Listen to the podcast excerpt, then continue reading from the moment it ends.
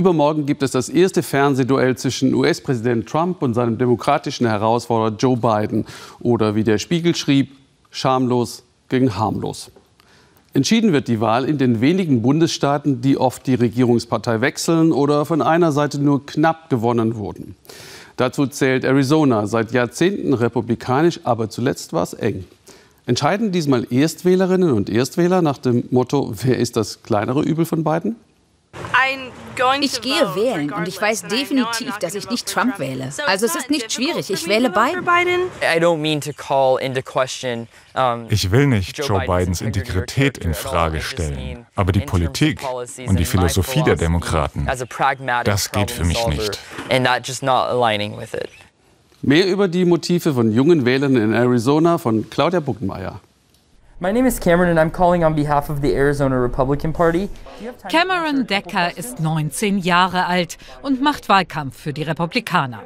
Sein Heimatstaat ist ihm wichtig. Er hat sich die Umrisse von Arizona gar als Tattoo stechen lassen. An seiner Uni sind konservative Studenten wie er in der Minderheit. Am Telefon versucht er, Wähler zu gewinnen. Das hört sich toll an, Sir.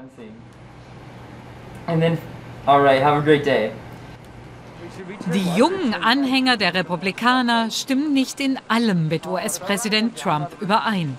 Entscheidend aber sei die Wirtschaftspolitik. Ihnen gefällt, dass es weniger Regulierungen gibt, niedrigere Steuern, mehr Jobs, viele neue Chancen. Ich will Leute in der Politik sehen, die mir zutrauen, meine eigenen Entscheidungen zu treffen, die mir zutrauen, mich als Mitglied dieser Wirtschaftsgesellschaft von unten nach oben zu arbeiten.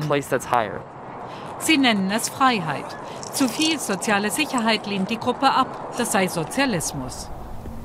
Sozialismus als Schreckgespenst. Adela und Alexa halten das für überholt, gerade unter den Jungen. Sie wollen mehr soziale Gerechtigkeit und glauben, dass das viele in ihrem Alter so sehen wie sie. Wir sind sozusagen aufgewacht, besonders über den Sommer hinweg mit der Black Lives Matter-Bewegung. Viele, die früher nicht politisch aktiv waren, sagen jetzt, lasst uns wählen gehen. Die Demokraten, egal wen, das ist spannend. Sie sagen ihre Meinungen mehr als zuvor. Sie sind verärgert und wollen einen Wandel. Adela Diaz studiert Gesundheitswesen, Alexa Basualdo Pharmazie. Seit der letzten Präsidentschaftswahl sind in den USA 15 Millionen junge Menschen 18 geworden und damit wahlberechtigt. Ein Recht, das viele Erstwähler dieses Mal wahrnehmen wollen, heißt es in Prognosen.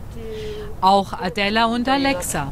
Für sie der wichtigste Grund, Trump abzuwählen, sein Umgang mit der Corona-Pandemie.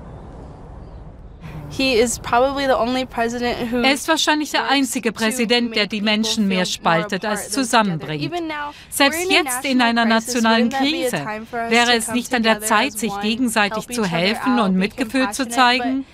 Aber es ging immer nur um Maske, ja oder nein, die Pandemie als Betrug. Ich finde das enttäuschend. Ich will ihn nicht noch mal vier Jahre haben. Cameron betont immer wieder, es gebe vieles, das ihn an Donald Trump störe. Aber er wolle pragmatische Lösungen und die sehe er nicht bei den Demokraten. Es geht doch um das politische Programm und nicht um seine Rhetorik oder die Beschimpfungen.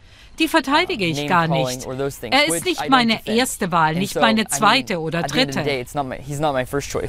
He's, he's not my second choice. He's not my third choice. Es ist wie 2016. Damals sagten viele Amerikaner, es gehe darum, das geringere Übel zu wählen.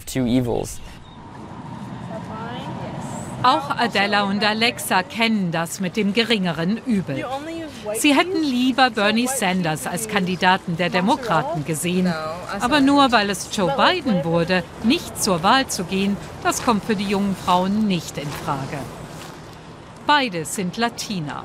Auch deshalb falle ihre Wahl auf die Demokraten. Die Republikaner sind viel schlimmer.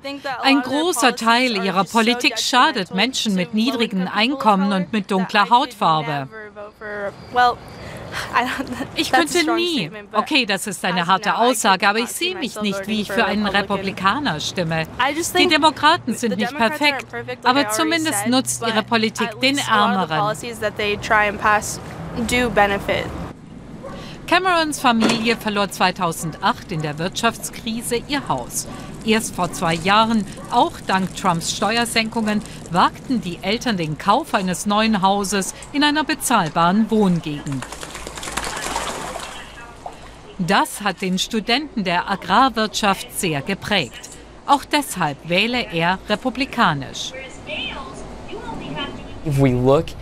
Der Kapitalismus hat der Welt Wohlstand gebracht. Sicher, die Reichen werden immer noch reicher, aber auch die Armen haben mehr Geld, in manchen Fällen sogar zu einem größeren Prozentsatz. Auch ihn belastet, wie sehr sein Land gespalten ist. Wir haben ein gemeinsames uh, Ziel. Wir wollen, dass es jedem besser geht. Aber der Weg dahin ist anders. Wenn wir uns doch nur zuhören würden, das wäre wirklich wichtig. Darin sind sich die jungen Leute einig. Und doch bleibt jeder in seiner Welt. Ich wünsche mir, dass wir toleranter wären und uns die Bedenken uh, der anderen Seite anhören würden. Und ich wünsche mir mehr Offenheit, damit jeder für sich selbst entscheiden kann. Diese Freiheit wollen viele anderen nicht geben. Die Zukunft soll besser werden. Ob demokratisch oder republikanisch. Beide Seiten sagen, dass sie fest an den Wahlsieg glauben. Noch letzten Sonntag überwog die Trauer über eine verstorbene Richterin an Amerikas oberstem Gericht. Gestern schon nominierte Präsident Trump dann mit Amy Barrett die Nachfolgerin. Sie gilt als konservativ, soll noch vor der Wahl vom Senat bestätigt werden. Damit hätten Konservative eine Mehrheit von 6 zu 3. Entscheidend, falls das oberste Gericht nach der Wahl am 3. November angerufen würde, falls das Ergebnis umstritten ist. Über diese und andere Fragen können Sie nach der Sendung in einem Facebook Live mit Claudia Buckenmeier und mir sprechen. Ich freue mich drauf.